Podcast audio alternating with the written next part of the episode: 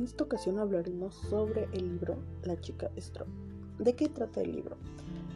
El libro trata de una niña de 12 años que es experta en armas y defensa personal. Su nombre es Tabitha Alexander.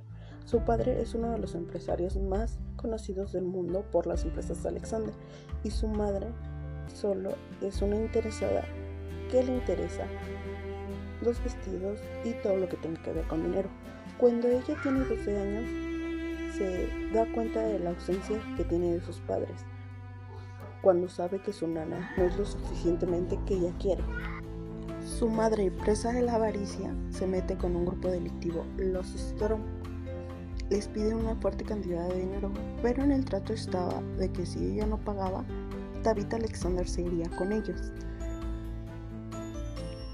Richard Strong, el representante de la banda delictiva, le prestó el dinero, pero fue a conocer a la niña, Tabitha Alexander. Tabitha ve su arma en su bolsillo y le da curiosidad, aparte de que ella es experta y tiene muchas armas en su casa, porque ella misma se las compró. Cuando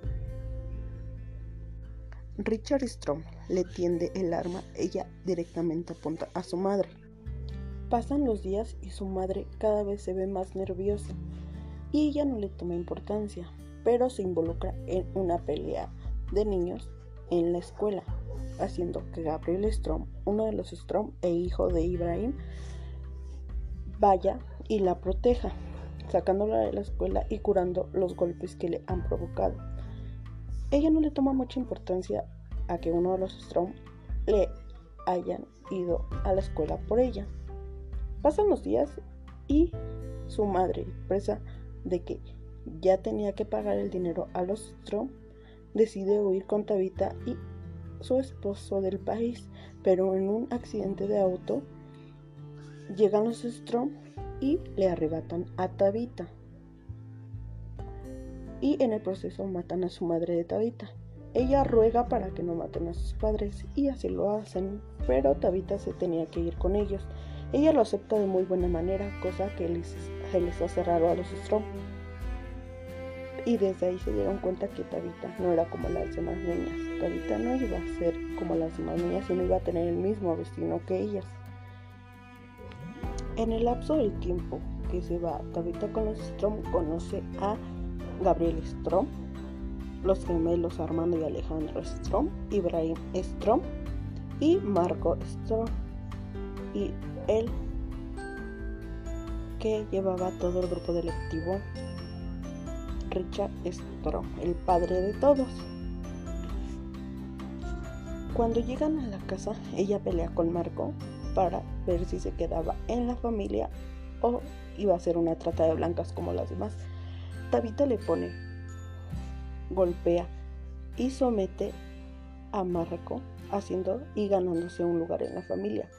Su primer asesinato es a esa misma edad, 12 años, para despistar a su padre con un cuerpo idéntico al de ella, haciéndose conocer como la maldita loca Strom. Ella adopta muy bien a los Strom como si fuera su familia porque le dan toda la importancia que ella necesitaba de sus verdaderos padres y así empieza su carrera como asesina en serie y una de las mejores trabajadoras para asesinar de todo el país, buscada por la CIA, FBI y la policía. Pero vamos, ¿qué puede salir mal de una familia de psicópatas? Pues que Gabriel y Tabitha tenían los mismos signos de psicopatía que todos sabían en los Strom que iban a terminar haciéndose daño. Y vaya que tenían razón. Pues Gabriel ya no reconocía que era lo bueno y lo malo. Su estado mental había decaído demasiado al punto de violar a Tabitha, dejándola embarazada, pero no quiso que nadie de los Strom se diera cuenta, así que la cuidó en todo ese lapso en lo que se recuperaba. Cuando Tabitha se recupera, quiere cobrar venganza contra Gabriel, dejándolo estéril y huyendo con Marco, su pareja en el actual tiempo, cuando ella tenía 15 años. Huye con Marco, tienen al hijo y lo hacen pasar por hijo de Marco. cuando su padre de Tabitha, Alexander,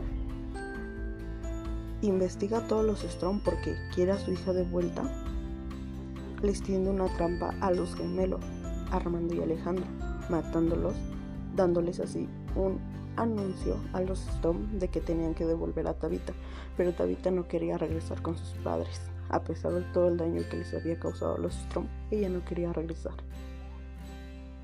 Así que decide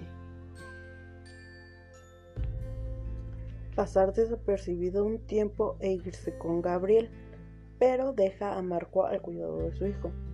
Ella emprende a Caracas, Venezuela, con Gabriel. Y así ellos se enamoran cuando vivían juntos en el proceso, perdonándose de que Gabriel la había violado y, y Gabriel perdonándola a ella de que lo había dejado estéril. Cuando todo iba marchando bien, Gabriel recibió un disparo que casi le cuesta la vida. Ella se había dado cuenta de que en verdad lo quería, aunque su amor era enfermizo. Le dijo la verdad de que tenía un hijo con ella y que no podía morirse sin conocer a su hijo. Porque vamos, el hijo de Tabitha se parecía mucho a Gabriel. Pasa el tiempo, Gabriel se recupera y Tabitha, presa de la amenaza que tenía por su padre, decide armar un plan para matarlo, pero se entera de que tiene una hermana. A ella le da celos porque la niña tenía todo el amor de sus padres y la atención de ambos cuando ella nunca lo tuvo y tuvo que estar sola. Porque es verdad que el dinero no compra la felicidad y ella no lo tenía con su padre Alexander. Así que secuestra a la niña y se la da de comer a su padre cuando estaba en cautiverio también. Le avienta un arma cuando estaban discutiendo y le dice que si tiene la suficiente dignidad se matará. Lo que ella no se esperaba es que su propio padre le arrebataría la vida en ese proceso.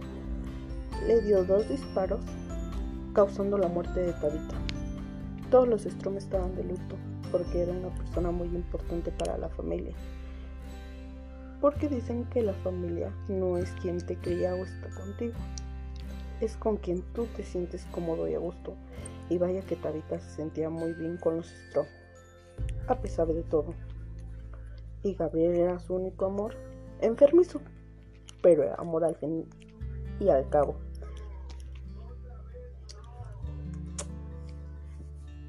Richard Strom muere a los dos años de la muerte de Tabitha por depresión y todos los Storm tienen la misma suerte, porque sus enemigos eran demasiado fuertes. Con la pérdida de Tabitha, ellos se fueron debilitando.